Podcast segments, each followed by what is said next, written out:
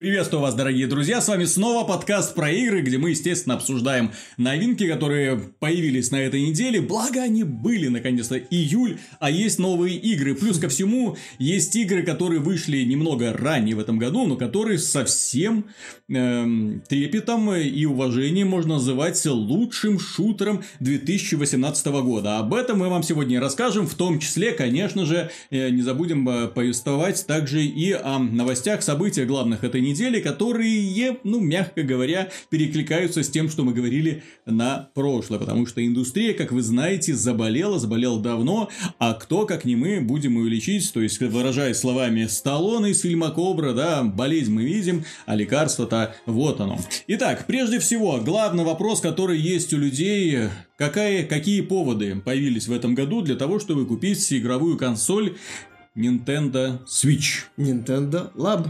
Nintendo Labo. Окей.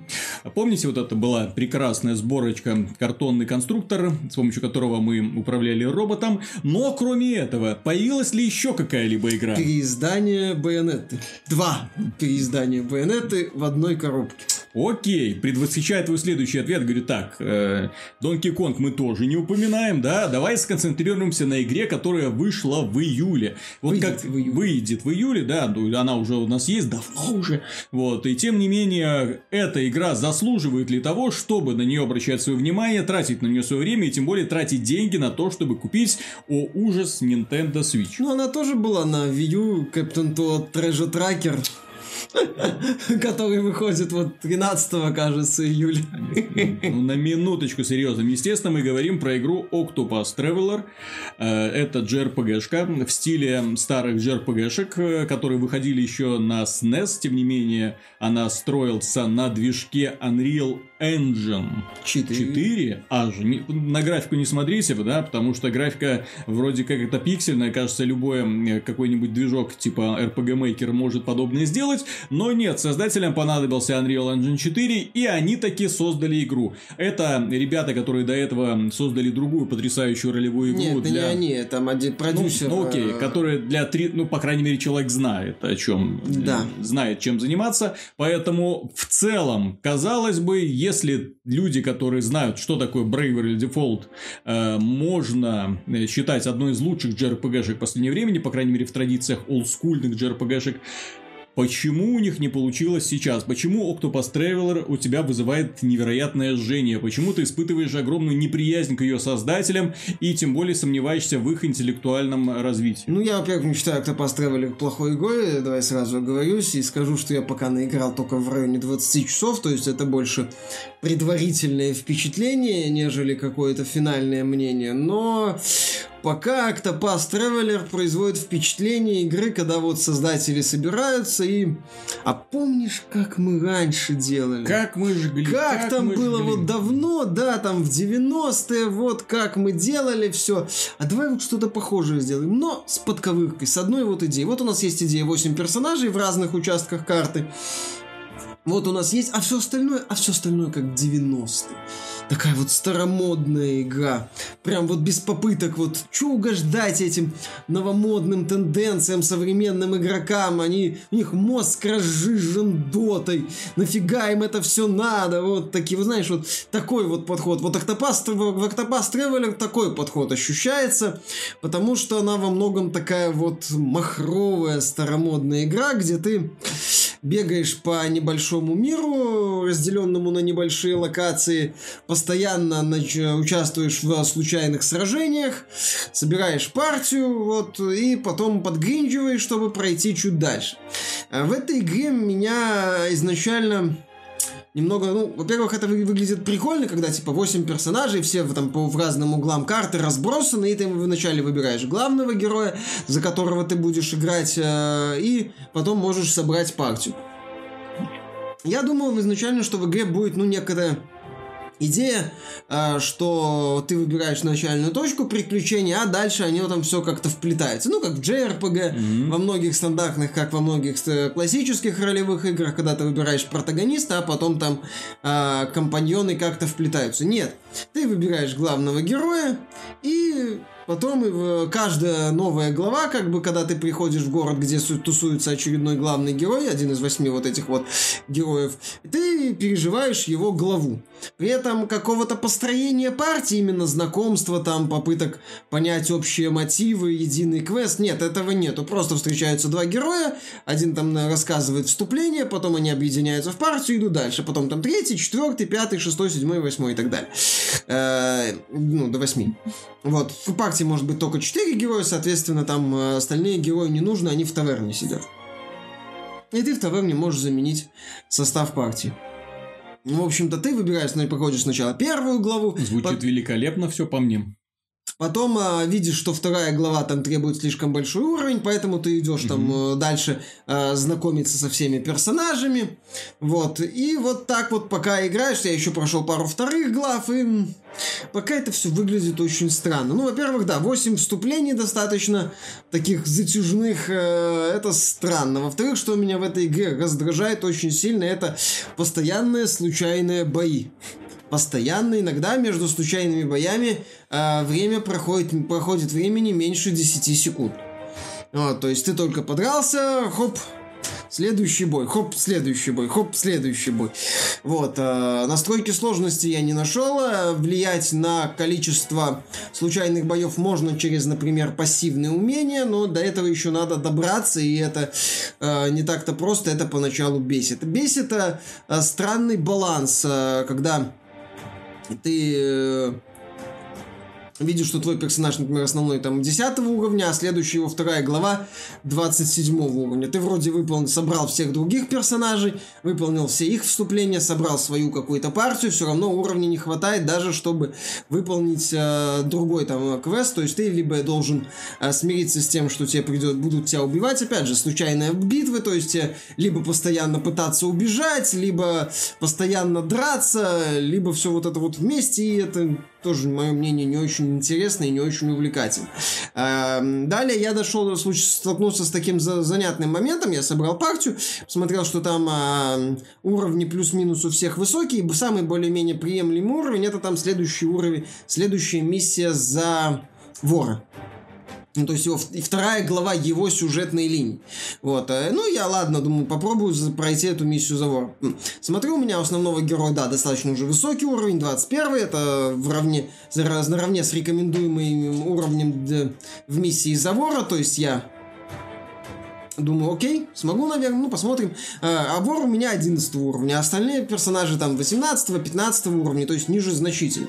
Вот, и я понимаю, что в этой миссии, да, у меня проблемы, поскольку один- персонаж, да, его хватает, он неплохо, неплохо там в бою себя чувствует, а вот остальные не очень. И я понимаю, что, наверное, мне придется побегать еще по миру.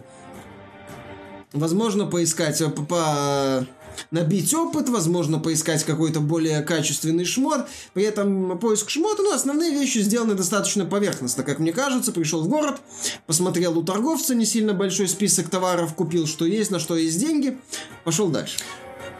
Пошел Начиная рассказ о любой JRPG, нужно говорить про ее мир. Если мир достаточно интересен, если герои достаточно интересны, то, в принципе, можно относительно нудность простить. Ну, мир в игре такой интересный фэнтези средневековье. Как обычно. Я бы не сказал, что что-то сверхвыдающееся.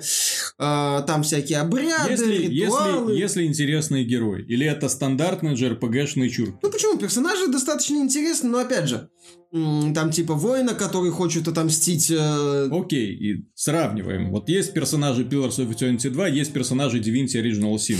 Шикарно прописанные. Что сказать, если сравнивать с ну, персонажами... это не JRPG. Какая разница? ну, нет, Ди- конечно. Они участвуют в диалогах, Нет. а у них есть backstory. Что о них можно сказать? А, ничего особенного, они интересны по-своему, но нет. Понимаешь, э, почему не, не совсем э, корректно сравнивать? Пока в этой игре нету очень важных элементов, и это, с одной стороны, ее выделяет, с другой стороны, как мне кажется, делает ее значительно хуже. Во-первых, в этой игре пока а, нету центральной сюжетной линии. Вообще.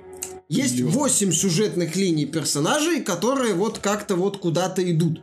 А, Я пока не, намет- не заметил ни единого намека на некую центральную сюжетную линию. Mm-hmm. Есть история воина, там история вора, история вот этой девчонки клерика, которая там в путешествие отправляется, история вот этого э, лекаря-аптекаря, который там хочет мир повидать, история там еще какой-то девчонки, история там о какой-нибудь охотнице, история воина, вот есть вот эти вот истории, восемь вот этих вот линий, которые пока двигаются параллельно. Я же говорю, в игре пока нету м- построение партии, как я уже сказал. Ты приходишь в город, тебе выдают э, вступление персонажа, он подключается, все. В игре нет построения партии, нет какой-то глобальной цели, почему эта партия должна собраться. Нет, они просто встречаются, просто идут дальше. Если ты, у тебя вот первая глава, допустим, Завора ты выполнил, собрал партию, пришел во вторую главу Завора, в сюжетных сценах все равно появляется вор. Это его mm-hmm. как бы история, а не история как бы его... Э, сопартийцев. То есть, mm-hmm. если ты э, а, все пока взаимодействие, что я видел, это иногда появляется значок нажмите э, крестик для того, чтобы послушать разговор между двумя персонажами партии. Все. На этом, э, в общем-то, взаимодействие пока в партии заканчивается, в сюжетной части, в рамках сюжетной, ну, сюжетно-повествовательной части. Э, поэтому вот с одной стороны это прикольно, типа 8 вот разных историй. С другой стороны, из-за вот этого своеобразного баланса, как я уже описывал, когда ты понимаешь, что, например, за основного персонажа тебе идти еще рано, а за следующего, за которого можно пойти, он ему тоже еще рано, то есть тебе надо там то ли прокачивать, то ли еще что-то делать. А второстепенное задание это что-то с чем-то, пока что-то очень странное, типа подходишь к какому-то, говорит, хм, хочу знать там или получить, э, знать, где водится дикий кабан. Все, все, вот, вот все, вот больше дальше ничего не происходит. Или подходишь к танцовщице, хочу зажечь на сцене. Типа там выступить как-то круто. И все. Вот, или там э, подходишь к э, преступнику, он говорит, меня несправедливо оболгали, меня не виновен. Все. Все, все, то есть ни описание, никуда идти, ничего делать, никак это вообще с чем-то связано. Отвык ты от хардкорных игрушек. Да какой хардкорный игрушка? Хардкор, в моем понимании, Divinity, когда да, ты, у тебя есть какие-то намеки, есть какие-то идеи. Ладно, Нет, так я дальше ну, расскажу хорошо, про реализацию да. это. То есть, зато у каждого героя есть типа мирный навык. Вор ворует, соответственно, там танцовщица может за собой... РПГ, вор да, ворует. Да, за собой э, уводить э, людей, э, а воин может вызывать их на дуэль, например, там есть задание, где э, этот вышибала в кабаке пьет и не хочет выполнять работу. Ты подходишь, вызываешь его на дуэль, бьешь его, и он говорит, ладно, пойду работать. Все, задание закончено. Ну и вот ты, да, соответственно, вот э, пример приведу с преступником. Ты подходишь к нему, он говорит, я не виновен. Вот ты обходишь всех персонажей в городе, например, один из персонажей оказывается свидетелем, который, причем там все это достаточно просто прописано, и ты получаешь типа свидетельство э, в инвентарь, ну, в специальном разделе. Подходишь к нему, говоришь, вот типа ты не виновен, там идет мини-сценка, все, он не виновен. Ну, раз, закончили. Там есть, э, пока я каких-то серьезных, интересных, проработанных заданий не нашел. И тебе за это дают деньги и, возможно, какую-нибудь вещицу. Вот это вот это тоже одно из занятий. Еще раз, с точки зрения механики за пределами сражений, э, пока меня не особо радует Октопас, потому что он достаточно простой. И да, вот отсутствие какого-то, не, не то чтобы вообще отсутствие стержня, но вот эта вот идея разграничить все, при этом не собрав баланс стран. Окей, у тебя есть игра, в которой ты уже провел сколько? 15 часов? 20. 20 часов, 20 часов. Которая тебя пока не особо радует. Да. То есть это не повод купить Nintendo Switch. Ну, с моей точки зрения, нет. То Возможно... есть игра, которая за 20 часов не раскрылась, игра, которая за 20 часов не предоставила тебе достаточно поводов для того, чтобы к ней вернуться. И тем более не, не предоставила поводов для того, чтобы купить ее за полную стоимость. Я напоминаю, это игра, которую вы видите на экранах, она продается за полную стоимость. Да. Вот это вот стоит, да, полную стоимость, при том, что выглядит хуже, чем э, Divinity, и даже значительно хуже, чем Pillars of Eternity 2, например. Э, в игре, да, прикольный визуальный стиль, но именно что прикольный, в Стиме э, хороший пиксель-арт появляется регулярно и значительно Я лучше, говорю, чем это. Можно долго расписывать, что это за игра, можно долго рассказывать про нее, какие там герои. Во-первых, игра продается за полную стоимость, игра с пиксельной графикой, игра не с лучший. не слишком ярко выраженным и интересным сюжетом, не самыми интересными персонажами, с надоедающими постоянно всплывающими сражениями, в которых мирные навыки персонажей используются, ну, чисто, скажем, для того, чтобы было что упомянуть в трейлере. То есть, это даже сравнительно с другими JRPG-шками не супер. Ну, с выдающимися, да, это не, Ну. не супер. э. Ну, это, понимаешь, я же говорю, вот эта вот игра, когда ребята собрались, придумали вот эту идею с восемью разными персонажами вместо центральной сюжетной линии, а потом просто начали так, Ctrl-C, Ctrl-V, Ctrl-C, Ctrl-V, то есть все... Понимаешь, Всё. у меня ощущение, что эту игру иногда делали под 3DS, потому что там очень небольшие локации. А, пост- ну, опять же, э, случайная 3DS битва- Unreal Engine не тянет. ну, возможно, э, именно делали по 3D с точки зрения геймдизайна. Вот, а потом э, взяли Unreal Engine и зафигачили это все на Switch. То есть, э, небольшие локации, случайные битвы, если я ничего не путаю, изначально вообще придуманы были, потому что пошаговое сражение, э, типа импровизированные арены, и, и ко- консоль не вывозила в том числе интересные ну, модельки проработанные. Потом это уже стало элементом старомодности, как и сейчас. Меня бесит, понимаешь, в случайных сражениях в том, что я не могу контролировать ритм игры. За- Заключая, пока Octopath Traveler у меня вот вызывает ощущение именно махровой, как я уже говорил, старомодной игры, где основная только вот для тех, ко- кому нравились вот все самые игры, вот для SNES, возможно, э, или нравятся вот такие вот старые игры, где ты вот ходишь по миру небольшому, мочишь и мочишь, мочишь монстров, долго прокачиваешься, чтобы стать сильнее, чтобы победить очередного мега-босса. Кстати, здесь э, не показывают жизни боссов, что тоже меня подбешивает. В смысле, жизни босса. Ну, сколько, не оста- сколько боссу осталось, понимаешь? Ага. Нету полоски жизни Я босса. думал, ты хочешь, чтобы это там с- периодически всплывали как бы из мира боссов, да? Что происходит в темном Да, да, темном да, да, да. замке? Что происходит со злодеями? Нет, здесь я же говорю, пока, собственно, со злодеями сложно говорить, потому что нет центральной сюжетной линии. В игре неплохая боевая система. Есть э, очень интересные э, тонкости у каждого из персонажей, связанные со сражением. Это людям может понравиться. Но если вот вам нравятся такие старые игры, именно старые старомодные игры, которые вот именно что старомодные, и все. Они которые пытаются так, когда, вот, знаешь, разработчики, вот, когда Divinity, даже этот самый э, э, Pillars of Eternity или там персоны какой-нибудь, когда авторы садятся, так, мы хотим сделать не очень модерновую, не очень супермодную игру, но чтобы она была интересна современным людям. Понимаешь, э, когда я смотрю на подобные игры, у меня в памяти, ну не в памяти, перед глазами просто стоит Steam и куча инди. Э, Nintendo, дело в том, что сейчас подложила сама себе такую небольшую свинью с релизом Octopath Traveler. Дело в том, что они сейчас поставили себе планку каждый месяц, каждую неделю выпускать несколько, там, десятки даже, пару десятков инди-продуктов. И среди этих инди-продуктов появляются в том числе очень хорошие в сравнении с которыми за full прайс продавать игру в пиксель-арте JRPG, которая якобы пытается взывать к ностальгическим эмоциям по стареньким вот этим вот JRPG-шкам, ну, по-моему, не работает. Не работает во многом, знаешь почему? Ну, Старенькие JRPG-шки, вот, у, с которыми у людей связаны такие ностальгические воспоминания, это финалки, начиная 7, 8, 9. ну, в том числе. Понимаешь, SNES, э, там были, ну, четвертая неплохая, да, шестая отличная, третья, Earthbound. третья неплохая, да, Earthbound неплохо тоже, ну вот. Тем не менее, да, то есть эм, покупать, понимаешь, это неплохо, если ты купил э, на распродаже там за какие-то не- небольшие деньги и потешил себя в течение там, не знаю, пары вечеров просто, о, пиксельная игра, классно, хорошо. Вот, с другой стороны, покупать по full прайсу, вот сейчас мы перейдем к другой игре, у которой примерно та же самая история. Примерно те же самые, э, скажем, она за- затрагивает те же самые ностальгические нотки, да? Э, Дело в том, что Octopus Traveler, ладно, то есть у этой игры недостатков больше, чем э, достоинств, Ну, пока, по крайней мере, посмотрим.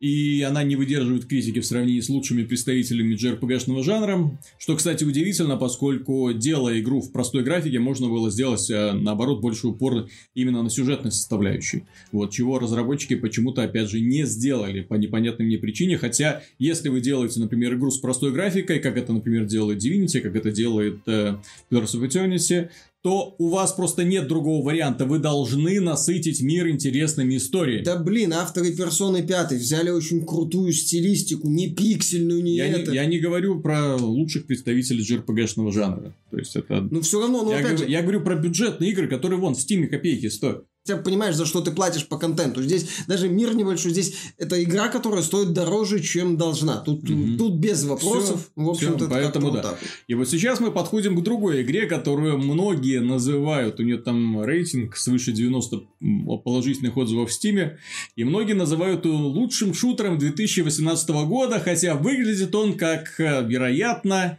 лучший шутер 96 -го года. 1996 года.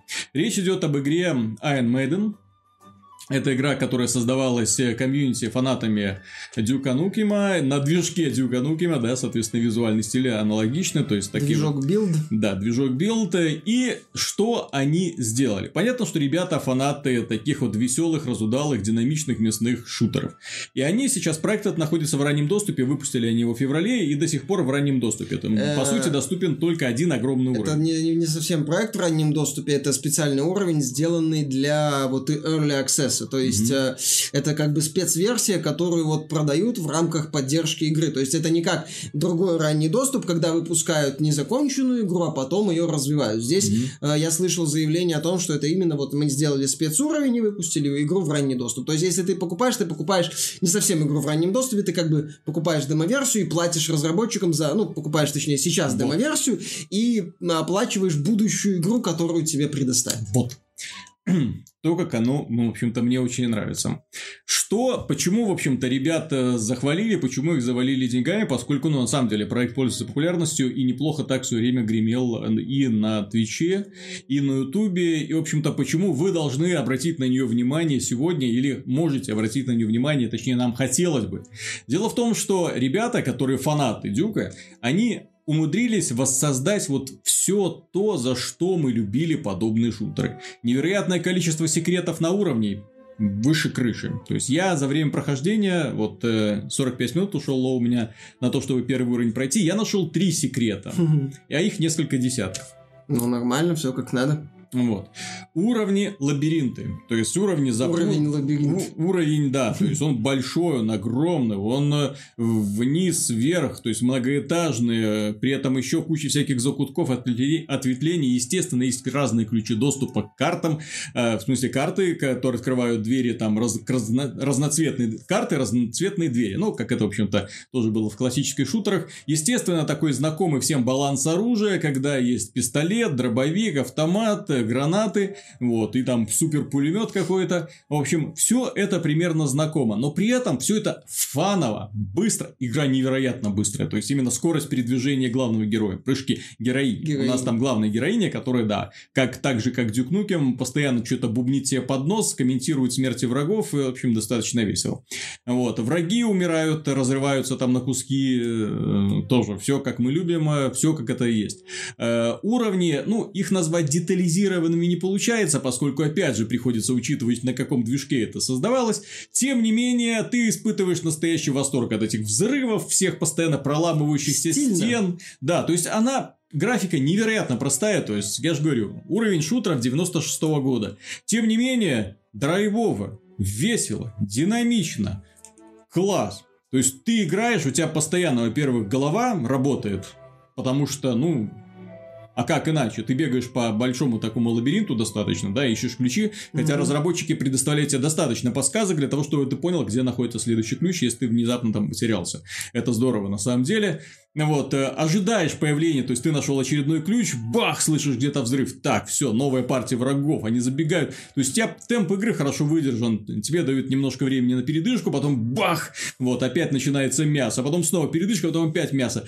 И босс, да, да, он такой традиционный в центре арены, такая машина появляется, убийство, которое там пытается тебя там расстрелять. Тем не менее, тоже очень динамичный процесс, когда ты заваливаешь его кровью там на последний, у меня там буквально там два здоровья оставалось, когда я ему последнюю гранату в рот забрасывал. Ба, сдохни, бух. Ох, как я радовался, ох, как мне это все нравилось.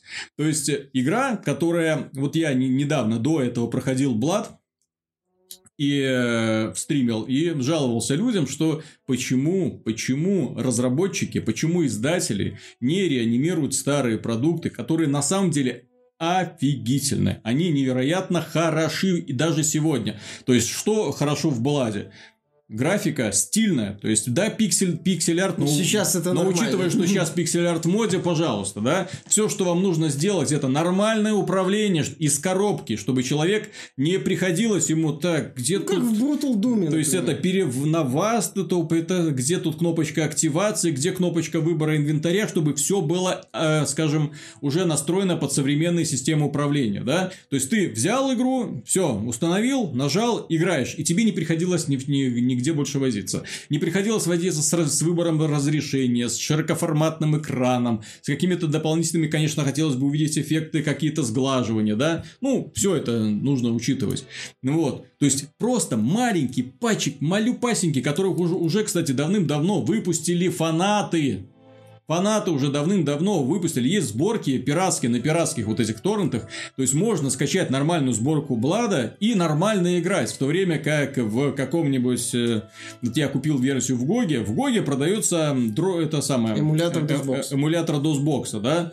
Вот. В принципе, большое им спасибо, конечно, да. Но опять же, не без глюков. И опять же, вот с этими с, танцами с костылями. То есть И приходится... 20 FPS. И 20 чудовищных FPS, из-за которых очень сложно воспринимать игру, конечно. Вот после этого я запускаю Iron Maiden, и я вижу, вот же, вот как надо делать. То есть, э, большое спасибо ребятам за то, что они создали такую хорошую игру, эм, которая напоминает одновременно все, что только можно из 90-х. То есть, э, они влили в нее, не знаю, там, если не душу, то вот всю свою любовь к Дюку, к Бладу, к Shadow Warrior, к Квейку и прочим, да? Вот, то есть, они умудрились все это влить, и поскольку мы это помним, мы на этом выросли, естественно, мы благодарно все это Это, воспринимаем. понимаешь, правильные фанаты, которые взяли все, что было, вот э, раньше то, что нравилось людям, Мгм. сделали все относительно удобно. Опять же, шутеры старомодные, они изначально были, ну, по меркам тех времен, поскольку они на PC выходили в первую очередь, они были достаточно удобны. Типа там быстрое сохранение в каждом моменте, там, или еще что-нибудь. И управление сейчас под это дело подогнали. То есть, понимаешь, жанр шутеров, он э, с учетом особенностей его развития э, практически не, не состарился. Более того, он сейчас в такие вот старомодные шутеры, типа того же Brutal Doom, который, по сути, ну, мод Дума, только с э, доработками, ну, все основать, по сути, в каком-то смысле новая игра на движке Да-да-да. Дума, можно и так сказать, с ресурсами Дума. Но, тем не менее, это игра, которая сейчас выглядит круто. А вот тот же Octopus, например, когда ты берешь просто старые штампы японских ролевых игр и пытаешься их воссоздать сейчас, это не работает, потому что жанр японских ролевых игр, он прошел достаточно серьезный путь, и жанр ролевых игр в целом прошел достаточно серьезный путь. Сейчас, когда ты пытаешься просто копипастить какие-то старые идеи, ты понимаешь, что нет, это не работает, это уже будет бесить. Ну, если как пользователя, если автор просто копипастит, как в случае с Октопасом произошло, ну, имеем то, что имеем. То есть, вот ты задаешься, задаешься вопросом, это бесит, это не работает, это как-то... Вот, вот здесь вот это лучше обновили, кстати, в том же Bravely Default была гибкая настройка и сложности, и, по-моему, количество внезапных сражений, что работал. Вот. А тут как-то вот странно. А вот в случае с Iron Maiden, да, это работает, потому что жанр шутеров в целом такой вот кристаллизировался в определенный момент истории и, в общем-то, дальше не И шел. тех пор особо не Да развивался. и сама да. механика, понимаешь, она изначально уже хороша, и если ты не лажаешь с управлением э, ра- оружием, врагами, ну, грубо говоря, всем остальным, вот, то уже будет все замечательно. Не надо э, что-то изобретать, как в случае с JRPG, То например. есть, меня Iron Maiden навела одновременно на две мысли. Во-первых, э, как я уже говорил, э, разработчикам и издателям стоит большое внимание обращать на э, независимые команды, на модеров, да, которые что-то делают с их играми. Я не понимаю, почему Bethesda тупит с Brutal Doom. Почему она, увидев то, что человек на голом энтузиазме создал шедевральный шутер, кстати, Brutal Doom – это игра, которая, ну, заставила меня просто восхитить, восхититься. Я несколько часов провел в невероятном удовольствии, когда человек вот взял, добавил, то есть, что он сделал? Он добавил в Doom э, невероятный уровень э, брутала, то есть кр- Насилие. кровожадности, да, то есть когда ты... с- Вот что вы помните по Думу, да, то есть чем игра вызывала у вас восхищение? Вы стреляете в противника, его разрывает на куски, и вот эти кусочки лежат на земле, пока вы там бегаете по уровню, возвращаетесь и так далее. Он довел это немножко возвел в абсолют. Вы стреляете в противника, его разрывает на куски, и куски начинают стекать по стенам и капать с потолка, да? А противников в Думе много. Поэтому, когда вы заходите в помещение поначалу, да, помещение чистенькое, в ней стоит несколько демонов, э, несколько бочек, все замечательно. Вы стреляете в бочку, бум-бум-бум, вот, и помещение превращается, не знаю, в кровавую баню, как будто там только что каких-то там свиней забивали молотками какими-то и так далее. Ну вот, то есть, ну, вот, э, и вот этот вот постоянный драйв, шикарные звуки, шикарные, ну, именно попадание, вот этот бум, когда их там разрывает на части, противникам отрывает конечности, и он это тоже реализовал, то есть, ты можешь оторвать э, демону коне, руку какую-нибудь, и он будет продолжать на тебя бежать. Ну вот, понятно, что сегодня этим не удивить, но тем не менее, это Doom. И вот он добавил это в Doom, интегрировал, добавил оружие офигенное. Заставил вспомнить, что шотган, то есть дробовик, это не пукалка на коротких дистанциях, это мощное оружие, которое сносило демонов там чуть ли не на любом расстоянии, которое позволяло тебя чувствовать королем битвы. Бах, труп, бах, труп, бах, труп. Вот, а здесь мало того, что это труп, так его еще и по стенам. Вот, и как, как эти шарики с кровью взрываются. Вот. То есть человек нарисовал собственные уровни, кстати, отличные уровни. Человек переделал движок, сделал его, ну, таким более кровожадным, добавил новые элементы механики, добавил какую-то историю собственную придуманную. То есть человек в свободном доступе выпустил этот Brutal Doom, кто хочет, может этот мод себе поставить и замечательно играть. Вот, тем не менее, кто лучше всего подумал о фанатах? Данной игры, ну, именно Дума, фанатах старого Дума, правильно, пираты, потому что на торрентах лежат сборки Дума уже с Brutal Думом. Все, ты запускаешь, играешь, тебе хорошо. Ты заходишь в Steam, покупаешь Doom, и начинаешь корячиться с управлением. Как оно там запускается, как настройки разрешения, как мне на мышку, как мне вывести это, блин, на мышку, как мне это что, вот так вот управлять и так далее. Понимаете, возникает очень много непонятных вопросов. Люди, которые знают, как запускается Quake, да, как там на него устанавливаются какие-то моды, вот, Честь им и хвала, да, они молодцы, они замечательные, то есть так, быстро ввел все консольные команды, все, игра, более там, поменял управление, все, ты можешь нормально играть в Quake. Человек покупает Quake сегодня в Steam, человек, скажем, ну, возраста там 15-20 лет, да, который не помнит всю эту катав... катавасию с консольными командами, которые у нас были, не помнит про, не знает про существование конфиг файлов, которые нужно куда-то там копировать и желательно сохранять на дискетку, носить с собой, да, потому что в следующий раз, чтобы ты пришел уже в клуб, да, или там к другу, чтобы у тебя был собственный конфиг. У меня свой конфиг.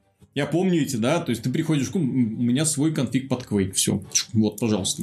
Вот, и Понимаете, очень много возникает таких вот подводных камней для людей, которые хотят с классикой познакомиться. Пираты все делают для того, чтобы люди это могли делать, и люди идут к ним.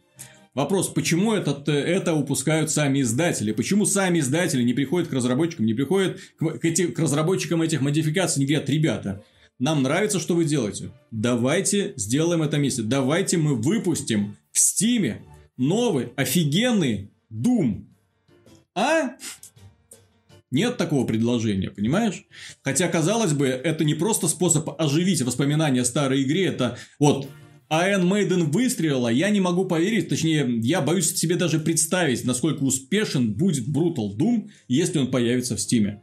Ну да, но как минимум повторит успех э, Black Mesa. Люди, да, Black, понимаешь, там Black Mesa это при всех плюсах и минусах это Half-Life, да? А здесь человек создал новую игру, практически. То есть, да, он взял э, ассеты старого Дума, да, то есть, поэтому он не может... Он взял имя Дума, да, поэтому он не может как-то использовать. С другой стороны, если бы он немножечко так подумал, потому что движок Дума уже давным-давно в открытом доступе, то есть, э, он вполне мог Брутал, там что-то там, да, ну вот. И все, Brutal Fate. Да?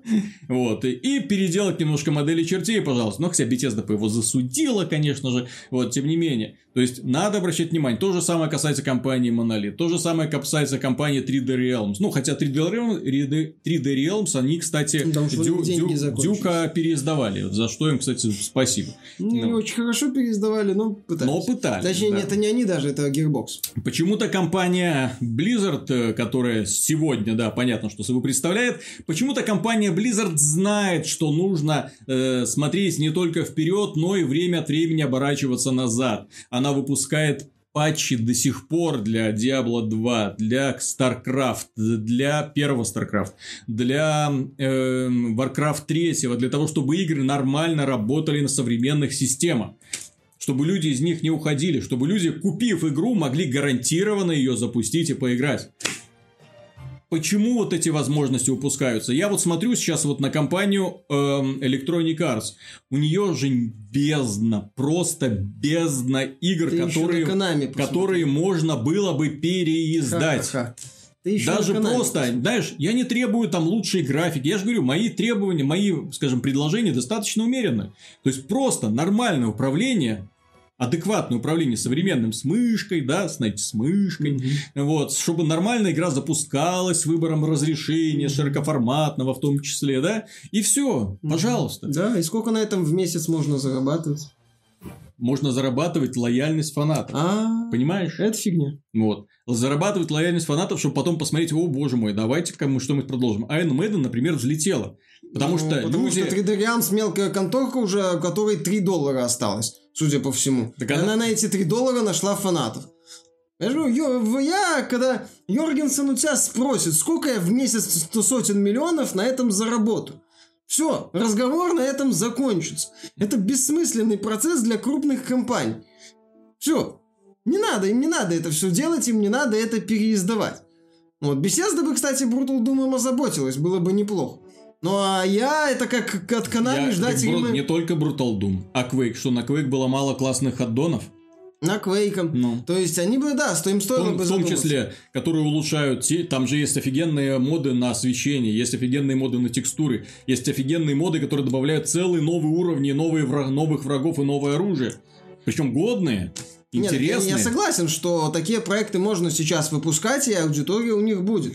Э, не только ностальгирующие фанаты, но и люди, которым интересно вот это вот такие вот старомодные проекты. Сейчас это очень модно, сейчас на этом можно заработать копейку. Но опять же, на этом сейчас можно заработать копейку. Соответственно, издателям эти копейки не интересны. Издатели, даже Bethesda и Zenimax, который, который владеет Bethesda, они действуют по принципу так, ну на этом мы много не заработаем, фанаты, если захотят, скачают. Все, вот, вот весь их подход. Выражаясь языком этих самых из Саус Парка, сволочи. Ну, так почему сволочи? Ты можешь получить к этому доступ? Можешь, все. Вот Bethesda такой вот... Но э, нелегально.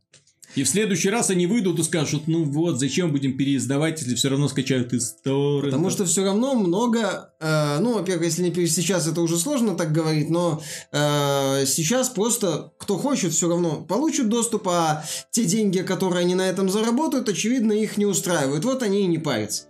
Вот и все. Поэтому тут как бы вот это вот рассуждение, они вот об этом и разбиваются, мне кажется, потому а что... А почему Blizzard тогда задумывается об ну, этом? потому что она по приколу это делает. Им а, это, они это могут. Ага. А, что еще? А, а что, у Blizzard какие-то новые игры есть в последнее время? Какие-то игры, которые бы с компанией были или с чем-то еще? Blizzard уже давно превратилась в компанию, по, по, выдающуюся компанию по поставке игр-сервис. Все. То есть а у него такой есть вот элемент, типа мы старых фанатов держим и обновляем. Для них это имеет значение, потому что у них есть типа истории, и они этим занимаются. Ой, про Blizzard вообще можно на этой неделе, конечно, говорить, э, роняя слезы. Тут они э, дополнение собираются для Headstone выпустить в следующем месяце. И просят комплект предзаказа 4400 рублей. Нормально. Цена AAA продукта за набор карт. Знаешь, из-за чего я напрягся? Ну. То есть комплект предзаказа сравнительно не, неплохой. То есть там 80 наборов карт. Mm-hmm. То есть это 80 бустеров. Это хорошо. В каждом бустере по 5 карт, да? Вот. Э, это всего 400, 400 карт получается, угу. да? 400 карт. А знаешь, сколько будет в самом дополнении карт? Сколько? Новых, имеется в виду. Где-то тысячу, может быть.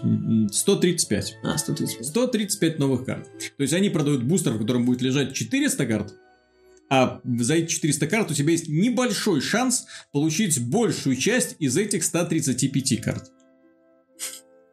То есть они специально все просчитывают так, чтобы даже покупая такие э, пайки, у тебя все равно ты не дополучал тех карт, которые тебе на самом деле нужны. Вот самые редкие карты, естественно, легендарные, которые ложатся в основу новых каких-то архетипов, новых колод.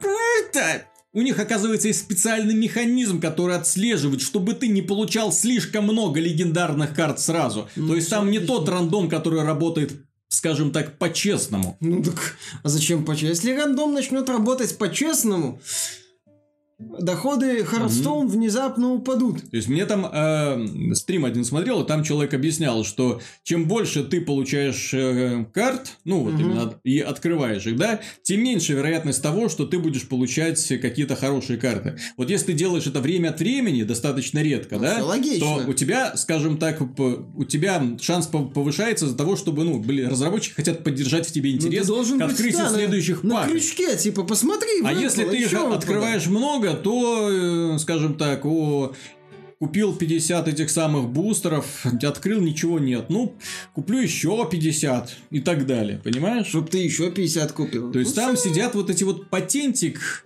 которые стимулируют игроков покупать вот эти всякие лутбоксы, а ведь это, по сути, есть те самые лутбоксы. Эх, как он работает. Вот его, наверное, не знаю, кому там э, Нобелевскую премию по вот этим самым по лутбоксам можно выдавать, но вот этому товарищу четко. Ну, так потому, потому что лутбоксы, которые заложены в этот самый Ходстон, работают без Ничего, Blizzard выпустит пару обновлений для Warcraft 3, и в глазах определенной части фанатов опять да, будут и хорошие. снова такие Понимаешь, вот у Blizzard есть такая вот тонкие, они вот это чувствуют, по, что типа, а мы типа еще и хорошие, мы когда-то делали великие игры, посмотрите, а сейчас это мы а, онлайн-казино Blizzard Blizzard и компания. Blizzard 3 топора. А вот раньше мы были эти. А другим компаниям, типа Bethesda, это не очень принципиально. Они вон Doom перезапустили, и мое мнение великолепно перезапустили.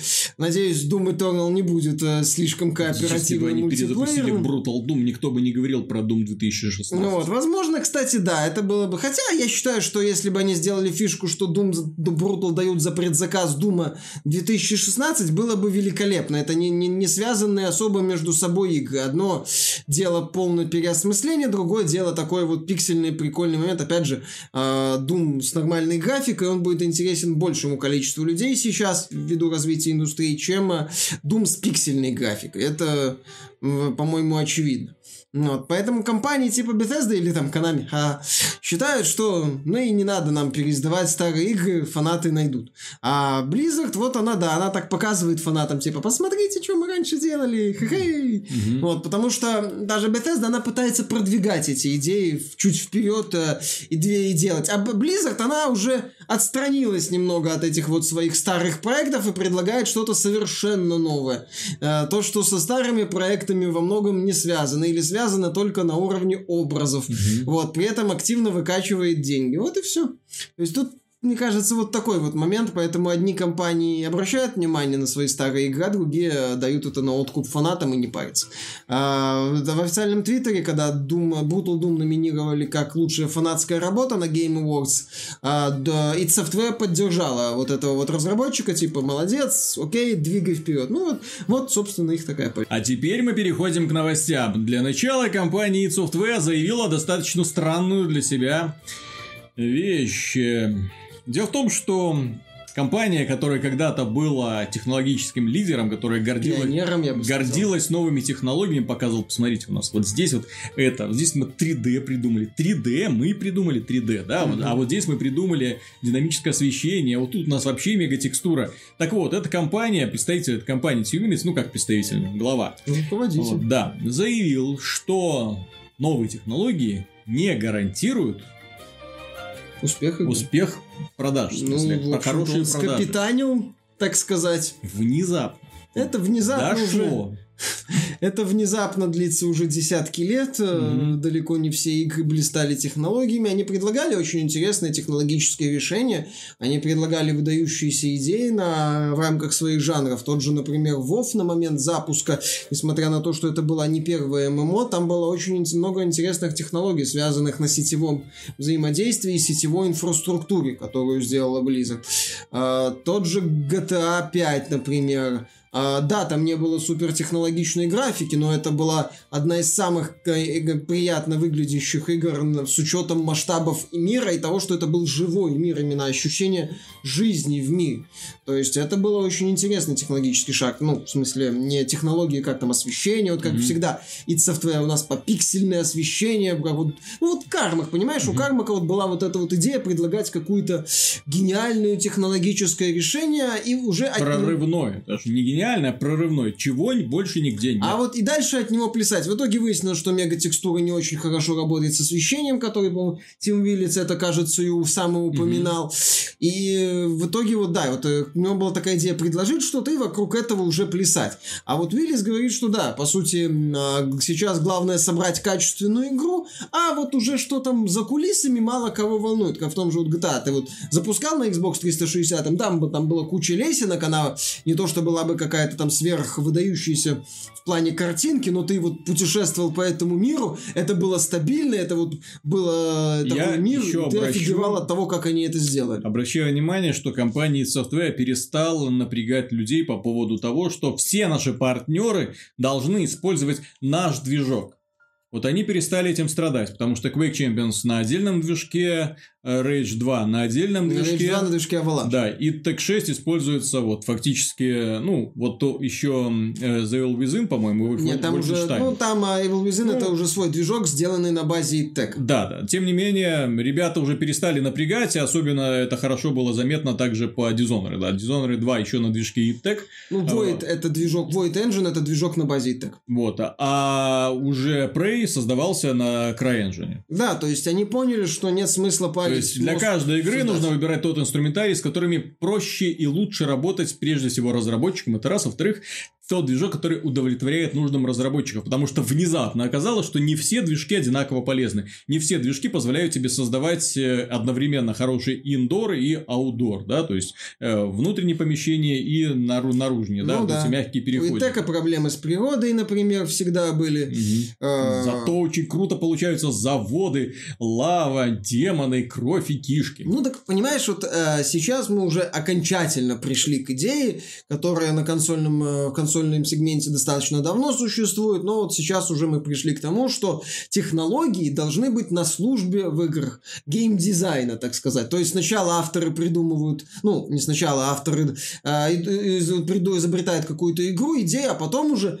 э, и э, учитывают особенно ну, движок, который подойдет бы под этот жанр. Ну, в том числе, не mm-hmm. все так делают, конечно, но э, то, что как бы технологии уже должны быть слугами в каком-то смысле, а не законодателями, э, мод в, при создании игры, мы это уже видим. Ну и, собственно, если подтверждать очевидные подтверждения слова Виллица, это Fortnite, это PUBG, mm-hmm. это Dota, вот, это Counter-Strike Global Go, это Call of Duty на консолях. Вот, то есть игра с отсталой, мягко говоря, графикой, которая там уже сколько лет не развивается ощутимо. Тем не менее, тем не менее, это самая популярная игра на консолях. Ну, одна из самых mm-hmm. популярных игр на консолях. Вот и все. Поэтому Виллис, я же говорю, Виллис скапитанил. Вот, и это просто сейчас это уже, по сути, стало неким очевиднейшим фактом. Ну, вот. Так что от этого переходим к еще одной новости. Дело в том, что разработчики Andem таки поделились большой презентацией, большой демонстрацией игрового процесса своей любимой я надеюсь, эта игра вызывает у них хоть какие-то эмоции, да, потому что печально, когда разработчики создают проекты, в тайне ненавидя его, и все человечество, желая ему отомстить в первую очередь, да. Дело в том, что Андем, который нам показали, 20 минут демонстрации игрового процесса, ну, я бы не сказал, что эта штука меня впечатлила, поскольку я за внешними красотами, я не увидел на самом деле интересную игру. Сейчас я поясню, что я имею в виду. Дело в том, что Anthem создается с прицелом на многократное кооперативное прохождение миссий. Дело в том, что мы эту концепцию уже примерно хорошо знаем по Destiny. И по Division. И по Division, да. Которые то есть, игры, которые заточены под многократное прохождение подземелий и на исследование мира там в кооперативе или в одиночку, как хотите. В чем принципиальное отличие такого геймдизайна от того, который нам показали в Anthem? Плотность игровых событий. Человеку никогда не должно быть скучно. Игровой процесс должен быть максимально насыщенным. Если он первый раз проходит данное подземелье, его напрягает, что здесь что-то как-то постоянно прессует, когда он это подземелье будет проходить в 120 раз, он будет жаждать, чтобы вот на этих вот скучных участках, скучных э, пустых коридорах хоть что-нибудь происходило. Поэтому, если вы посмотрите на то, что сделала Bungie, допустим, в Destiny 2, чем они отличаются от э, донжончиков Destiny 1, то есть там постоянно есть какие-то развлечения. Так, здесь мы немного попрыгали, здесь мы немного постреляли, здесь у нас маленькая такая что-то типа головоломки, здесь нам нужно подождать, выжидать момент для того, чтобы пройти мимо лазерных лучей и так далее. То есть постоянно новые какие-то геймплейные элементики, которые э, работают так же эффективно, как и в аркадном платформе. То есть, где успех аркадного платформера хорошего зависит от разнообразия игровых ситуаций. Вам недостаточно просто хитро выстроить вот эти вот облачка, которые, по которым герой должен прыгать. Если бы он весь игровой процесс будет сводиться к тому, что раз, 2, 3, 4, 5, это плохой игровой процесс, никто его не будет воспринимать всерьез. Особенно, если эта игра заточена под то, чтобы ты делал не раз и не два, а вот этот вот уровень проходил несколько десятков, а то и сотен раз, да, для того, чтобы установить какие-то рекорды. То есть, если вы делаете игру, которая заточена под многократное прохождение, опять же, как Left 4 Dead, допустим, да, где вообще был отдельный сценарист, который программировал... Э, АИ-режиссер, да, то есть, э, искусственный интеллект, который следил за тем, чтобы игрокам не было скучно, то есть, они стреляли зомби, он делает им паузу, потом бац, погнали. Потом снова пауза, потом выход э, мини-босса, потом еще... Э, При этом каждый раз это все меняется, то есть ты да, не знаешь... плюс он анализирует расположение своих союзников, следит за тем, чтобы никто ни от кого не отрывался. Если человек отрывается, то он на него наоборот еще натравливает больше зомби для того, чтобы избавить его, скажем, от скуки, да, то есть заставить его быстрее бежать снова к группе. То есть подобные игры заточены под то, чтобы не было скучно. Что я увидел в Андем? Группа куда-то летит, группа куда-то бежит, группа идет по темному коридору, босс. У меня больше вопросов к боевой части. То есть сама вот, когда идея становится, а, начинает мешать авторам реализовывать многие вещи, или точнее авторы, может, не до конца сами понимают, как эту идею реализовать. Идея у тебя будет боевой робот, звучит красиво, согласись. Ну, ну классно, боевые роботы, разные боевые роботы. С другой стороны, то, что вот нам показали... Прям сам... как в Titanfall. Да, прям как в Titanfall. И вот тут э, мы видим в каком-то смысле ту же проблему, что в рамках э, динамичного кооперативного боевика которым хочет быть Анзем. Вот эта вот идея с роботами, она начинает э, буксовать. В том смысле, что, например, некоторые, там вот из танка, который показывали, это просто Стоишь и бум-бум-бум-бум-бум-бум-бум. Нет какого-то ощущения динамики, нет какого-то ощущения драйва от происходящего, нет ощущения постоянного движения. Даже когда ты смотришь ролики Destiny, там есть движение. Когда ты Постоянно. смотришь ролики Division, ты понимаешь, что персонаж у тебя не очень сильный, и ты там прижимаешься к укрытиям, иногда маневрируешь. Здесь вот как-то вот постоянный какой-то вот а, такой вот, эм, как это сказать, высокой динамики не ощущается. Есть ощущение, что вот бум, такая вот а, То есть персонаж, пушка. персонаж в процессе битвы малоподвижен, мишени малоподвижные, прицел вот такой. То есть вот и мы вот поворачиваем этот прицел, уничтожаем в него всех врагов. Я обратил внимание еще, что я не уверен, что так много параметров э, ролевых будет у оружия, поскольку когда герой стреляет по э, уязвимым точкам босса, на разных расстояниях показывается одинаковый уровень повреждений, что не, неправильно. Ну, если у этого оружия есть какие-то ролевые параметры, то дальность стрельбы это один из них. Его не может не быть. Ну, посмотрим, они там обещали еще сюжетную часть показать, о которой они очень сильно молчат. Да плевать на сюжетную часть. Я же говорю, в таких вот играх мне интересно, то есть, если они что-то должны представлять, то они должны это представлять так. Вот у нас классы, чем классы отличаются друг от друга чем, какая система развития, оружие, за что, за какое оружие мы будем сражаться, чем одно оружие лучше другого, да?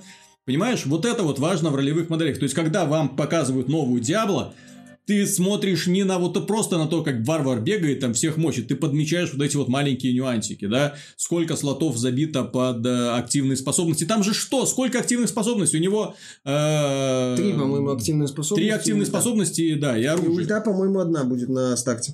И это на целый класс. То есть, что это? Все, это вот мне вот бегать, бегать и все. И, и вот все, и это весь геймплей.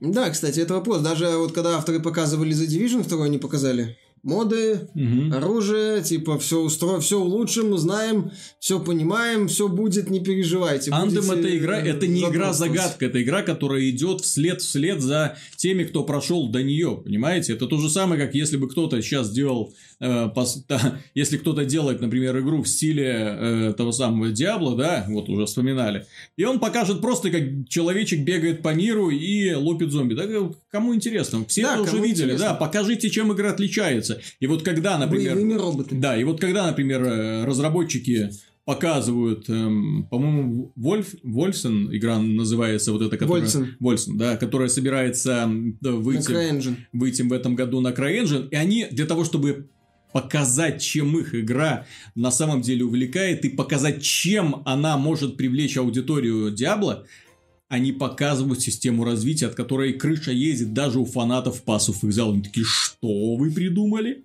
Ничего себе вы придумали!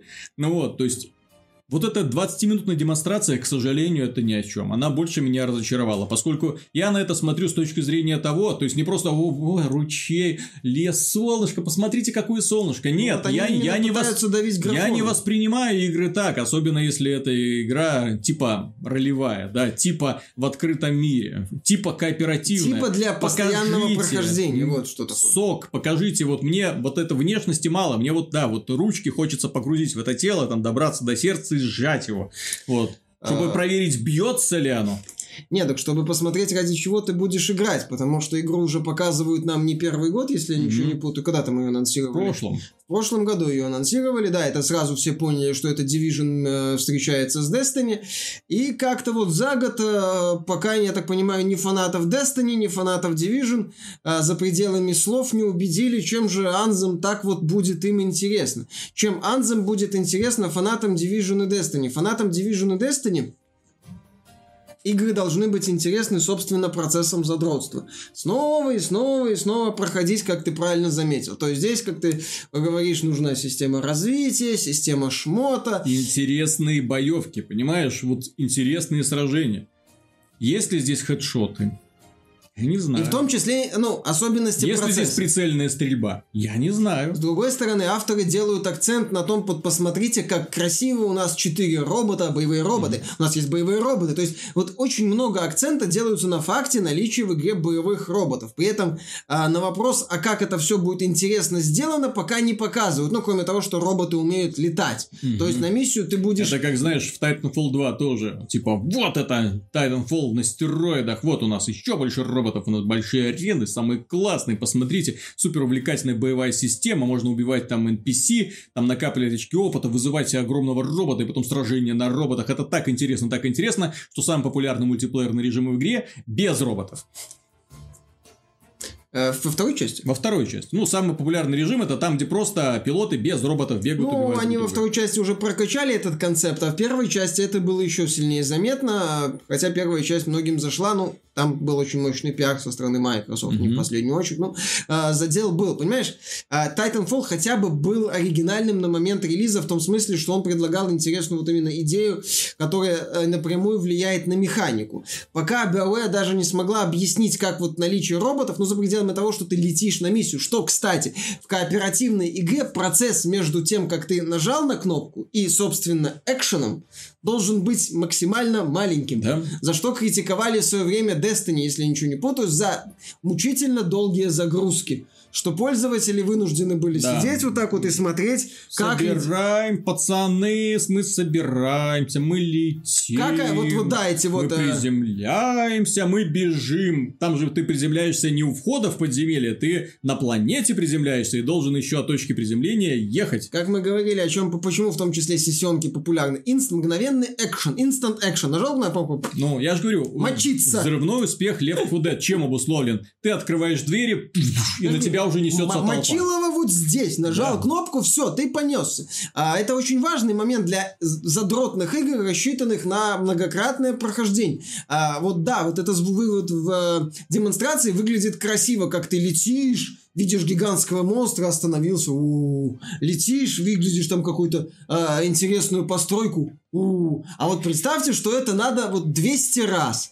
И ты уже думаешь, да летит, да какого- где уже экшена хочу, мне нужно действие. Вот в, в этом, мне кажется, понимаешь, вот а, попытки скрестить между а, типа сюжетную ролевую игру и а, проект, рассчитанный на постоянное прохождение, вот мне кажется, BioWare это может не сдюжить. Потому что, с одной стороны, они будут пытаться максимально сделать эффектный вот момент, как бы, как это работает. Вот, посмотрите, вот у нас там пере- перерывчик а, продуманный, вот посмотрите, у нас там красивая какая-то кустик вот как-то вот болтается. А именно вот тем, кому нужно Destiny, вот получат что-то невнятное. Понимаешь, э, мне кажется, что когда ребята из Банжи, вот если Forsaken, это вот дополнение, да, э, окажется на самом деле крутым, то есть, если они исправят вот эти все проблемы, которые у них были, если они дадут задротам мясо, ну, именно людям, которые любят, обожают много-много раз проходить, не просто так, потому что им нравится проходить, а потому что в итоге они получают какие-то награды, да?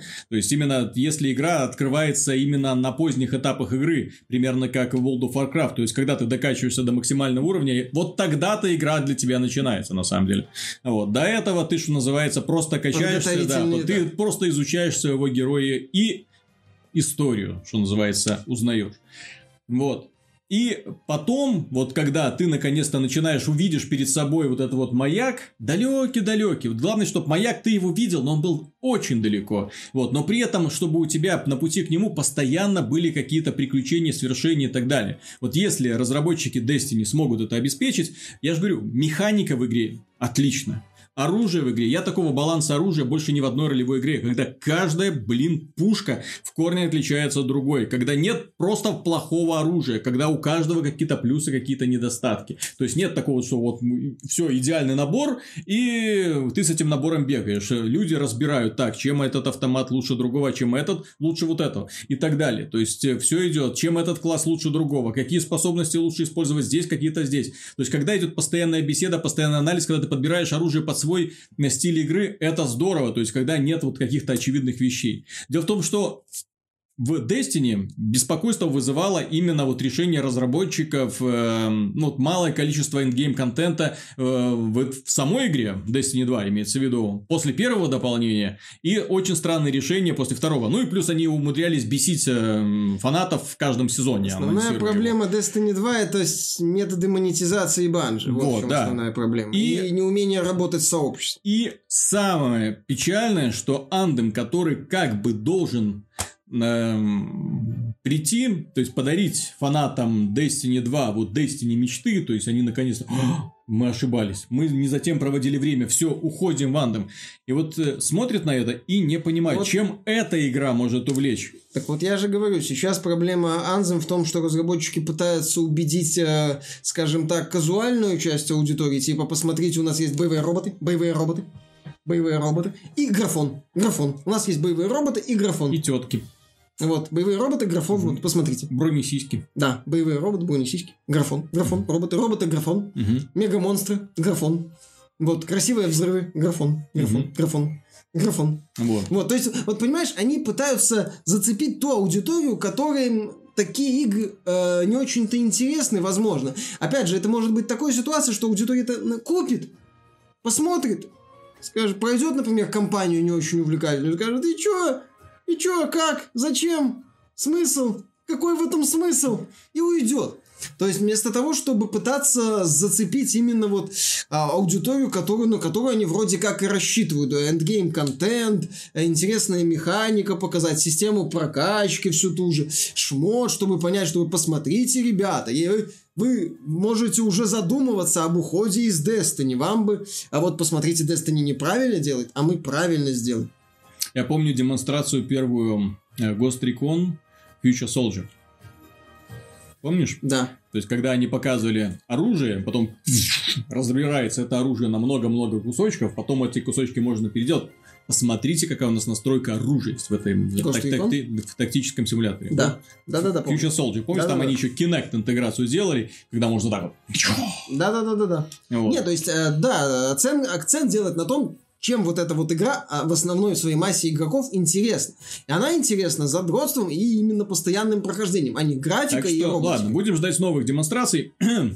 Но тут у нас э, маленький конфузик в игровой индустрии произошел. Оказалось, что быть феминисткой и женщиной уже недостаточно для того, чтобы тебя не уволили. Дело в том, что сценаристка игры Guild Wars э, написала огромную статью по поводу того, как нужно там персонажей развивать, что как бы не обязательно делать их глубокими, поскольку в ролевых, онлайновых, особенно ролевых играх, люди чаще всего на это не обращают внимания, да? Ну вот, на что фанат ей ответил, достаточно вежливо ответил, что, ну, мне кажется, вы не правы. То есть можно уделять этому больше внимания для того, чтобы люди... Предложить разветвленные диалоги. Да, предложил разветвленные диалоги. Ну, в принципе, нормально. А что? А что такого? Вот. Э, для того, чтобы игрок, который создает своего персонажа и чувствует себя, э, скажем, участником, живым участником процесса, чтобы он мог как-то на самом деле влиять. На что она ему достаточно по-хамски ответила, начиная свою фразу со слов «Вот что значит быть женщиной в игровой индустрии». Всякое там хамло, мол, лезет тебе замечаниями, которые не знает, да, это, э, чем ты занимаешься, да, лезет тебе советами ну, по твоей работе. еще была куча твитов, у Юнгея есть ролик офигенный, где он эти твиты разбирает, она там жгла не по-детски, слала всех куда подальше, в итоге сказала, да, если там еще один засранец э, попытается объяснить мне по поводу разветвленных диалогов, сразу бан, мудаки, то есть, ну, только и если вот, ты там итоге... 10 лет в игровой индустрии не поработал, все могут пойти нахрен. Парни в, в Arena.net, ну, которые, собственно, издают Guild Wars, такие... Поддерживают. Чё? Вот, в итоге, да. Что происходит? Там еще, там же, кстати, да, еще подъехал один из э, сценаристов, э, Фрайс, по-моему, мм. фамилия, вот, э, сказал, типа, не просили ее отзывов, тоже там, значит, пытал, попытался за эту вот девчонку вписаться, вот, в итоге вышел президент Арена, сказал, так, двое-двое встали, ушли отсюда. А, ну, насчет, понимаешь, Тут какая ситуация? Все зависит от, от вот касательно проблемы общения с игроками. Нет, я, я просто э, э, представляю себя на месте вот э, руководства ArenaNet, да, которые, знаешь, ничто, что называется, не предвещало беды, да, нормальная беседа, да, фанат дает тебе советы. И причем это не просто фанат, да, это да. достаточно ну, такой активный член вот, сообщества. И, и кажется, сценарист, и... девушка милая, да, из чего бы браться конфликт, ну, тем более разговор вообще на отвлеченную тему по поводу ее статьи, соответственно, соответственно, можно Ну, не было... статьи, серии твитов. Ну, серии... Ну, тем... Там типа мини Да, да, да, да. Вот, типа серии твитов. Но, тем не менее, то есть, по поводу ее высказывания, они там что-то себе спорят. Казалось бы, ну, к чему тут можно придолбаться и что может вызвать столь жгучую вообще... Э, ну, девушки, девушки подгорела, и она вовремя не включила заднюю. Хотя и все это понимаешь, учитывая, учитывая, что это как бы сценаристка игры, в которой играют миллионы людей, а в этом интернете, как мы знаем, ничего утаить нельзя, потому что, видите, там они поспорили в Твиттере, хопа, а это уже на нашем сайте оказалось, да? Ну, на всех вот. сайтах уже оказалось, да, и куча блогеров эту тему э, начали. Ну, опять, во-первых, там э, началось все с э, э, сообщества Guildworks, и вот, очень нет, недовольно просто, отреагировало про, на такое. По, нет, так естественно, да, то есть, когда разработчик берет и вместо того, чтобы а, на ну, да, я не скажу справедливое, несправедливое, хорошее замечание, уважительное замечание, даже не замечание, а просто предложение, да, и вместо того, чтобы написать хорошее предложение, мы над ним обязательно подумаем. Спасибо за совет. Вот. Там, я, да. ж, я ж просто это самое смотрел вот э, э, с Близкон, вот эти вот всякие виртуальные билеты, э, все эти конференции, и там... Э, фанаты World of Warcraft задавали главным дизайнерам тоже миллионы дебильных вопросов. Миллионы! Один из которых был, а почему, а можно ли сделать так, чтобы когда надеваешь шапку, прическа сохранялась? Через шапку. Ну, нет, вот шапка так, а вот волосы вот здесь, да. А mm-hmm. то раньше, сейчас она, шапку надеваешь, все, и волос нету, да. А так, чтобы шапку надеваешь, а вот здесь вот были волосы. Вот. Ответил стандартно, отличное предложение, мы над этим подумаем. Хотя про себя наверняка, блин, ну ты дура, блин, это невозможно. Ну, давно пора ну, вырасти это, девочка. Понимаешь, это все-таки ну. не совсем э, сравниваешь. Ты сравниваешь личный социальный аккаунт и официальную презентацию. Это немного другое. Mm-hmm. Тем не менее, понимаешь, там вот, собственно, вспыхнула проблема поведения разработчиков в социальных социальных сетях. Международная ассоциация разработчиков э, игр выступила с заявлением, дескать, э, студиям неплохо было бы продумать этот момент, давайте над ним работать. Э, там эта девчонка после увольнения начала там э, активную социальную жизнь. Вот что да. значит быть женщиной Дала в там игровой интервью индустрии. Полигонов, сказала, что, дескать, э, Арена Нет прогнулась под ботами, троллями, злодеями и Да. вообще э, катоксичными фанатами и сложилась под ними как дешевый картонный столик, что-то такое она использовала фразу. Пошла у них на поводу, вот Арена Нет и всякое такое и тому подобное, и вообще меня ущемляют. Вот, э, там этот, вот это, там же уволили не только вот эту феминистку. Кстати, накопали этот твит этой замечательной доброй девочки, когда она, э, когда умер Total Biscuit, э, Мгм. вот, она сказала, ну и слава богу, что нету, стало там что-то, ну я уже не помню дословно, что типа хорошо, что в мире стало там меньше зла или что-то такое. Мгм. Короче, обра... ну, не сильно горевала по поводу его смерти. Ну, хорошая девчонка, да, яркий представитель БС, борцов за социальную справедливость. Как-то вот только внезапно выяснилось, что не всегда эта борьба а, может, борьба, точнее, может вылезти боком, я, я если... же говорю, мало быть э, женщиной-феминисткой. Все равно найдется повод, чтобы А, тебя понимаешь, зависит от многих факторов, я Мгм. считаю. Например, вот была ситуация с Даниэлем Ваврой, который в открытую стебал а, сообщество. Ага, и сейчас боится на конференции. А сейчас бежать. боится, ну, понимаешь, э, есть ты как руководитель, основатель, творческий директор независимой студии. Вот кем был Вавр. И когда на него начали наезжать, часть сообщества начала на него наезжать, он мог свободно там постить фотки из фильма «Темный рыцарь», рассказывать о том, э, ну, э, Дарк, ну, с этим м, Лоуренсом, когда там темнокожий попадает в средневековье, вот этот фильм. Вот, а, стебаться над ними, потому что даже если там напишут, э, собственно, в Warhorse, э, Вавра сказал, я основатель, и иди, там написали в официальном твиттере Warhorse, типа, вот смотрите, что делает ваш сотрудник. На что Вавра ответил там одному из этих борцов, типа, я вообще как бы основатель и руководитель, они вряд ли что-то сделают по этому поводу. Понимаешь? То есть, когда ты, вот у тебя есть власть в рамках компании, когда ты э, важный, ну, э, ключевой ее сотрудник, ты можешь себе позволить, так сказать, спустить штаны перед сообществом и начать им показывать Мгм. всякое. Мгм. В данном случае ты рядовой сотрудник а, не самой последней компании Arena.net. Arena.net принадлежит, на всякий случай напомню, компании NCSoft. Это корейцы. У них вся эта тема с «я феминистка, я женщина, горжусь этим», да, мужики раздвигают ноги, нам все объясняют, бла-бла-бла. И там, вот если сказать э, руководителю NCSoft всякие слова типа mansplaining, manspreading и прочие термины, придуманные феминистками, он сделает круглые глаза и скажет а мы пока не планируем добавлять такие специальные удары в нашу игру, извините, пожалуйста. Мгм. То есть это как бы немножко не та культура. Я не удивлюсь, если генеральный директор Арена решил сыграть немного на опережение, чтобы скандал не сильно раздулся, не вышел за пределы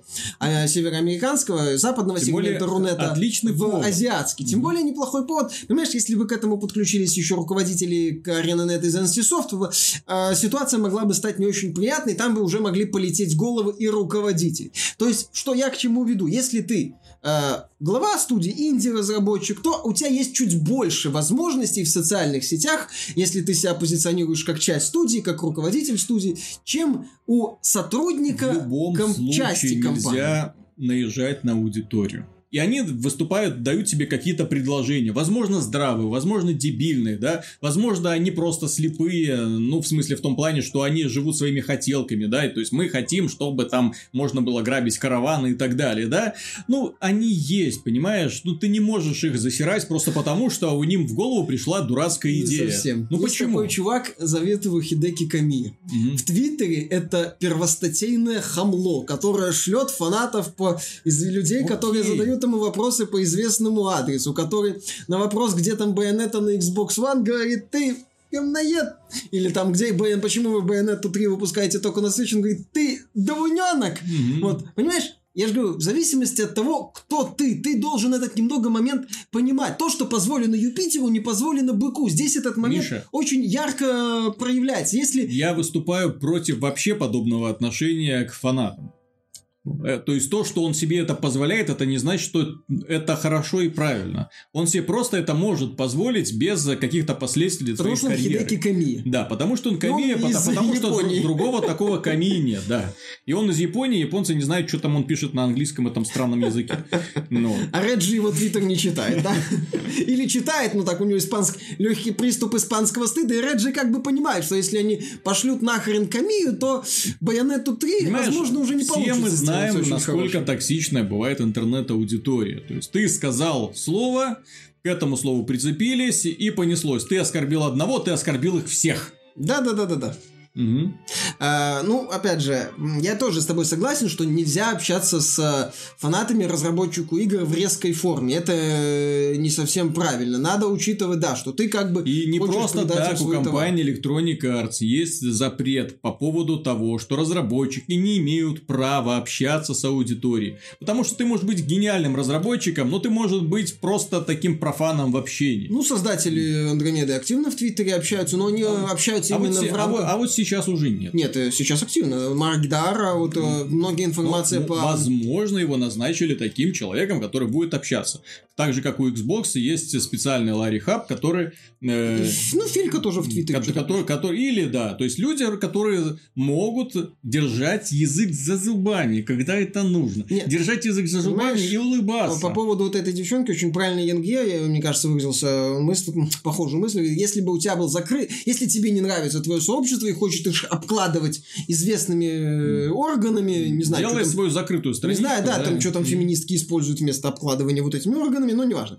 А, а, да, закрываешь свой твиттер-аккаунт, все. Если ты выходишь уже в общество, то и у тебя в, есть пометка, что ты работник Арена.нет, там продюсер, а сценарист, да, то ты уже угу. а, Понимаешь, если бы она там обсуждала, допустим, футбол и сказала там сборная Англии фуфло, бей, беги, лига, отстой, чтобы они там слились или там радовалась их сливу, то, возможно, к ней бы каких-то вопросов не было. Она высказывала свои личные мнения по поводу сборной Англии. Все. Э, как бы в своем аккаунте, ну, а, окей, она имеет на это право. А когда ты обсуждаешь игру, с, причем э, с представителем сообщества, с очень, ну, не последним человеком в сообществе, вот этот чувак под ником Underground же вроде там чуть ли не э, один из ведущих игроков, вроде даже его э, ником назван один из персонажей в, в Guild Wars 2. То есть это человек, который вроде как бы часть сообщества. И ты начинаешь, ты заткни, там, я женщина, а ты мудак. Вот, окей, тем более он там не начал говорить, типа, девушка, да что вы несете, как вы такое вообще можете говорить, вы вообще-то сотрудник Арена.нет, сотруднику Арена.нет нельзя такие вещи говорить. Он просто написал там классная тема, классный тред, э, но я считаю, вот, вот у меня есть такое вот предложение. Ее, а она там, да, вот что такое быть женщиной, типа, девушка, вы что? Да что ты вообще понимаешь? Ты дебил, ты дебил, ты дебил, ты дебил. Сколько уже вокруг вас дебилов, девушка? Много. Mm-hmm. Вот, и все вокруг, вот, вы все идиоты, я там Д'Артаньянка, вот такое. Потом начала еще, когда ее уволили, начала рассказывать о том, какая Арена.нет плохая компания, как они ее обманули, как они обещали, что не будут ее затыкать, но потом заткнули. Вот, э, как это не отличается от того, чем она занималась столько лет, дескать. В общем, всячески работает над своим портфолио для будущего работодателя. Угу. Чтобы, чтобы будущий работодатель, так вы кто такая? О, это то, с ником головная боль, да? Да, вот, да, да, вот да, да. То есть, где вы раньше работали в Арена.нет? А, вы это Джессика Прайс. А, да, да, да, я да. читал про Ой, вас, извините, я читал вы... вас, вы меня обложили матюками и заблокировали. Да, вот вопрос, понимаешь, она сейчас угу. на самом деле таким э, подходом делает, пытаясь типа раздуть вокруг своей личности какой-то скандал, делает себе только хуже, потому что крупные компании не любят шумиху. Они не любят, когда их разработчики разработчики начинают э, в открытую всех, э, в открытую плевать в людей. Им это не нравится. В любом случае, это, скажем, неписанное правило. Когда ты уходишь из одной компании, да, то есть никто не знает, как повернется жизнь там в следующий момент. Когда ты уходишь в компанию, даже в которой тебе не хотелось работать, которая там было неприятно, где начальник козел и прочее, ты уходишь оттуда с большой широкой улыбкой, вот, и со слезами на глазах, рассказывая всем, как тебе жаль, как это да, бесконечно прекрасные годы, потому что вполне возможно, через полгода придется туда снова подавать свое резюме, потому что на новом еще более дебильный начальник, еще более какие-то там странные условия. То есть все со всеми нужно поддерживать добрые Да, люди, отношения. которые в открытую, в открытую пинают своих бывших начальников, такие люди, и бывшие рабочие места, такие люди на И самом особенно деле... люди, которые не умеют держать язык за зубами по поводу вот этой внутренней кухни, особенно в компании, да, то есть, ну, есть. Вот, вот, вот недавно был скандалец по поводу э, Quantic, э, Quantic Dream, да? Да, что, дескать, там не очень хорошая обстановка. Окей. А что вы будете про нашу компанию рассказывать, когда вы придете к нам на работу, Ну, да? там, То же самое? все это было анонимно и в рамках журналистского расследования. Мгм. То есть это одно дело, когда этим занимаются журнали, ну, пытаются как-то на основании анонимности рассказать. То есть он, Мгм. например, а, Полигон тот же делал вот хорошую статью по поводу ретро, ну, перевод который у нас есть. Интересно, да. Шрейер регулярно делает э, расследования по поводу проблемной разработки Mass Effect Andromeda, Mafia 3. Очень классные статьи получаются, но он не требует, чтобы работники называли, э, как это сказать, Имена, имена, да? это раз. Во-вторых, э, ни в одной, ни в одном подобном материале нету, дескать, что меня обманули, э, начальство дебилы, это это. То есть там могут говорить, что, например, менеджмент был недостаточно компетентен, менеджмент не умел адекватно принимать решения. То есть нету резких формулировок и никогда не будет. Даже, я почти уверен, что эти разработчики даже в, адекватные, даже в разговорах на основании анонимности с тем же Шрейером или журналистами Полигон не избегают слишком резких формулировок. Вот, потому что, ну, это не очень прилично на самом деле, так вот в открытую, ну, даже в личном разговоре кого-то вот пинать. Неизвестно, как жизнь повернется, неизвестно, как это все сложится. А то, что вот эта Прайс внезапно решила, я женщина, я феминистка, поэтому мне все можно, а руководители Арена.нет на это посмотрели и сказали, «Э, да, вам все, все можно. Пожалуйста. Основ... Вот если бы... Да, вы можете взять картонную коробку, подойти к своему рабочему месту, сгрузить свое и выйти за дверь нашего милого. Можете основать свою независимую студию, и там вот, и Да, тогда да, Джессика Прайс сможет посылать всех куда захочет, сколько раз захочет. Проблема только в том, что потом внезапно выяснится, что ее игру никто не хочет покупать, и не все ее любят. Вот, ну, тогда ей, может быть, позволено будет чуть больше. А пока ты рядовой сотрудник э, немаленькой компании, к тому же с, с руководством, ну, не с руководством, с владельцами в Южной Корее, вот, такие вещи следовало бы учитывать. Да. Дорогие друзья, на этом все. Обязательно пишите в комментариях, что вы думаете по поводу возрождения старых проектов. Что вы думаете про Андем также. И, конечно же, не ссорьтесь, не ссорьтесь с разработчиками. А то внезапно окажется, что вы кого-нибудь выбесите, его уволят, и проект покатится. Вот, и... Если человек, после увольнения которого проект покатится, его не уволят, камея не даст собрать. Бывает и такое. Э, До скорых встреч, пока, до следующей недели. Пока.